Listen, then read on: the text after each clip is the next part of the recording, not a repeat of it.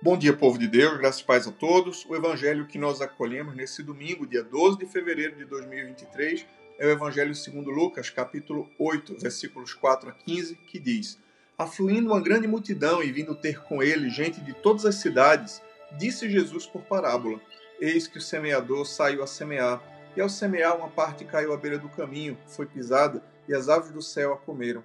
Outra caiu sobre a pedra, e tendo crescido secou por falta de umidade Outra caiu no meio dos espinhos, e estes, ao crescerem com ela, a sufocaram. Outra, afinal, caiu em boa terra, cresceu e produziu a cento por um.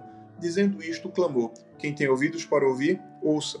E os seus discípulos o interrogaram, dizendo: Que parábola é esta? Respondeu-lhe Jesus: A vós outros é dado conhecer os mistérios do reino de Deus, aos demais fala-se por parábolas, para que vendo não vejam e ouvindo não entendam.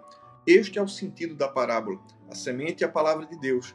A que caiu à beira do caminho são os que a ouviram, vêm a seguir o diabo, arrebata-lhes do coração a palavra, para não suceder que, crendo, sejam salvos. A que caiu sobre a pedra são os que, ouvindo a palavra, recebem com alegria. Estes não têm raiz, creem apenas por algum tempo, e na hora da provação se desviam. A que caiu entre espinhos são os que ouviram e, no decorrer dos dias, foram sufocados com os cuidados, riquezas e deleites da vida. Os seus frutos não chegam a amadurecer.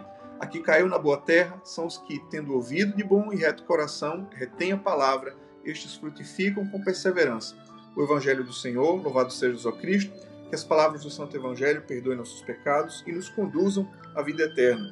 Querido povo de Deus, essa parábola do semeador nos fala sobre os três grandes inimigos da alma, que são a indiferença, a inconstância e as paixões. Sim. A parábola que nosso Senhor conta nos diz que o semeador saiu a semear. Ele é o semeador que semeou a palavra de Deus aos corações, mas alguns, por indiferença com as coisas de Deus, não a retêm. Alguns, por indiferença com as coisas de Deus, vem o inimigo e arrebata do coração toda a palavra que foi semeada. Livre-nos, o Senhor de toda indiferença com aquilo que é sagrado, com as coisas de Deus. Livre-nos o Senhor de todo sentimento de autossuficiência, de achar que nós sabemos o que é melhor para nós, de que nós sabemos o que é certo fazer e ignorar e desprezar aquilo que Deus propõe e ensina na Sua palavra.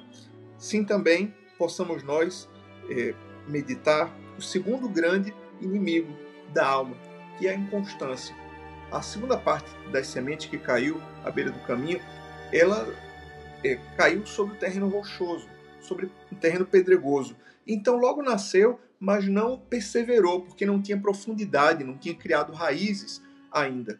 Um dos grandes males da nossa vida espiritual é que nós estamos muito presos ao sentimentalismo, mas nós não criamos raízes em Deus, não criamos raízes no Evangelho e na vida espiritual. E por conta disso nós não perseveramos nós somos tão inconstantes. A inconstância é, não é uma virtude, a inconstância é, de fato, um grande inimigo da nossa alma que vai fazer de tudo para atrapalhar a nossa vida espiritual, mas que nós sejamos constantes nas coisas de Deus, sejamos determinados e constantes a crescer espiritualmente. E por fim, o último inimigo da nossa alma são as paixões. A terceira parte das sementes caiu numa terra que era cheia de espinhos. E acontece que os espinhos cresceram junto com a planta. Então, os espinhos sufocaram e mataram a semente que ali brotou e nasceu. Assim são as nossas paixões. É quando nós não sabemos dizer não aos nossos apetites desordenados. Muitas vezes, o nosso apetite desordenado mata a nossa vida espiritual. Que nós possamos, tendo consciência de quem são esses três grandes inimigos, a indiferença, a inconstância e as paixões, possamos combater o bom combate e possamos preservar a boa semente do Evangelho que Cristo plantou em nossos corações no dia do nosso batismo. Deus abençoe você, Deus abençoe o seu dia. Em nome do Pai, e do Filho e do Espírito Santo.